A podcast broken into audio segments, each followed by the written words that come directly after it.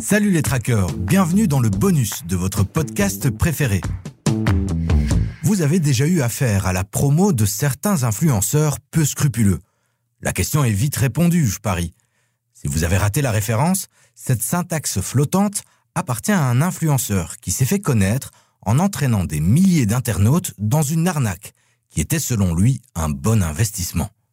Le principe est simple, youtubeurs, instagrammeurs et tiktokers touchent une commission lorsque leurs abonnés sautent le pas et s'inscrivent sur les plateformes dont ces influenceurs font la promotion. Reda, qui racontait son histoire dans l'épisode 43 de Tracker, celui qui s'est fait avoir par des influenceurs, est tombé dans ce piège. Il y a même laissé des plumes. Quelques 800 euros pour être précis. Aujourd'hui, Reda a transformé ce mauvais moment en une expérience formatrice. En plus de s'être aguerri sur les marchés, il a fondé une association dont le but est d'améliorer l'éducation financière des jeunes. Je suis Salim Nesba et dans ce nouveau bonus, j'ai invité Morgane Koubiki de l'ASBL Financité, une structure qui développe des projets de recherche et d'éducation dans le domaine de la finance. Elle va répondre à la question de Reda. Écoutez cet extrait de notre conversation. J'aimerais demander aux trackers de l'éco, qu'est-ce qu'on devrait mettre en place pour les jeunes pour favoriser une éducation financière Et qu'il y ait moins d'arnaques, euh, moins de tentations vers euh, les rendements. Euh... Arnaque à la base, mais qui est aussi euh, une éducation financière par la suite. C'est très large hein, comme question, ce qu'on devrait mettre euh, en place pour les jeunes pour favoriser l'éducation financière. Nous, chez Financité, l'éducation financière, c'est ce qu'on fait. Euh, parce qu'on pense que euh, tout le monde devrait être euh, équipé face à la finance, mais la comprendre surtout, à quoi elle sert et comment est-ce qu'elle peut être utilisée pour favoriser des projets d'économie sociale qui sont là pour avoir une, plus-value sociale et environnementale. Nous, on fait ça à travers la, méthode de l'éducation permanente. Donc, on, on aide les gens à comprendre eux-mêmes les mécanismes financiers mais euh, il est certain que dans les écoles, il n'y a pas assez d'éducation euh, financière et que malheureusement, on a vu que c'était aussi un domaine qui avait été pris par les banques. Il y a certaines banques qui viennent faire des animations dans les écoles. Les banquiers sont évidemment là pour vendre leurs produits.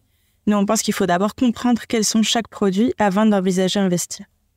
Et vous avez un exemple d'une initiative euh, dirigée euh, vers les jeunes et surtout sur cette thématique euh, des influenceurs et de tout ce qu'ils peuvent trouver sur les réseaux sociaux? Cette année, notre, notre campagne annuelle s'appelle Bourse sous influence, justement, parce qu'on a été interpellé par un certain nombre de professeurs qui s'inquiétaient d'avoir leurs jeunes pendant les cours. C'est des profs souvent de mathématiques, parfois d'autres choses qui nous disent qu'ils euh, sont tous intéressés par la bourse, ils veulent tous parler bourse investissement boursier parce qu'ils ont vu ça sur les influenceurs euh, financiers qui euh, se multiplient. Et donc la plupart ont des offres qui vont faire des plateformes frauduleuses qui n'existent même pas. Mais ceux qui proposent aux jeunes d'aller vers des plateformes qui existent, ils se rémunèrent évidemment sur le nombre de jeunes qui s'inscrivent sur ces plateformes. Reda nous disait que pour euh, un poste euh, de sensibilisation, il en recevait 50 euh, d'influenceurs où ça sentait un peu l'arnaque derrière. Bah alors, il y a deux choses. Je pense qu'il faut différencier les offres des organismes bancaires qui sont quand même contrôlées euh, par l'autorité des marchés financiers. Donc, elles font pas ce qu'elles veulent. Elles peuvent pas vendre n'importe quoi. C'est assez bien contrôlé. Et puis, effectivement, il y a les influenceurs sur les réseaux sociaux. Alors, c'est toujours plus facile euh, d'avoir un message alléchant quand on promet de gagner beaucoup d'argent très, très vite plutôt que de dire on va vous expliquer qu'est-ce que c'est la finance et pourquoi il faut pas forcément investir. C'est clair que c'est très difficile de toucher euh, ce public-là et la promesse de ce rendement rapide sans effort, elle est très difficile à contrer. Mais quand on commence à leur expliquer en fait qu'est-ce qu'il y a vraiment derrière la bourse, quels sont les mécanismes, le fait que d'acheter une action, ça a une conséquence directe sur cette entreprise-là, c'est pas que un jeu d'achat et de vente euh, sur euh, des marchés qui a une conséquence sur l'environnement, sur euh, l'humain, ça percute quand même.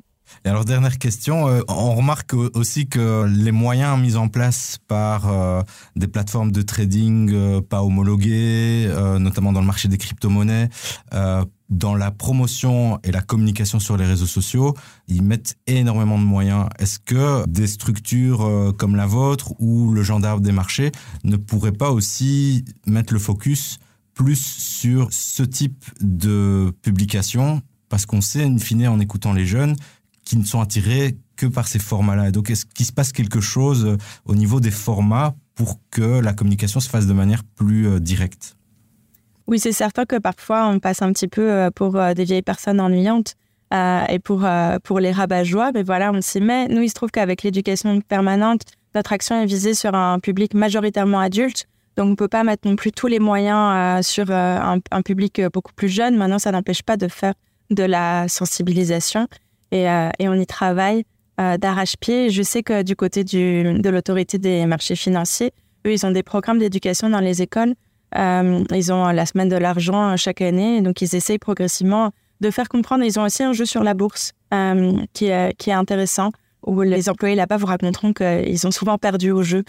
donc voilà, comme quoi, c'est pas parce qu'on connaît tout en bourse qu'on peut nécessairement gagner. Si le programme d'éducation de Financité vous intéresse, nous vous mettons le lien vers leur structure dans les notes de l'épisode. N'hésitez pas non plus à écouter nos podcasts Tuto Bourse pour reprendre les bases des marchés et nos épisodes de Tracker qui traitaient des escroqueries. Il y a celle qui s'est fait arnaquer de 30 000 euros et il y a aussi ceux qui chassent les arnaques à la crypto. Je vous mets aussi les liens dans les notes de l'épisode. Si ce format vous a plu et que vous souhaitez réagir à ce bonus, vous pouvez le faire sur le groupe Facebook Les Traqueurs de l'écho ou nous écrire à l'adresse podcast at Et n'oubliez pas de vous abonner à Tracker. Le prochain épisode tendra le micro à un couple d'investisseurs. Ils ont dû réfléchir à leur stratégie d'investissement après avoir reçu un héritage important.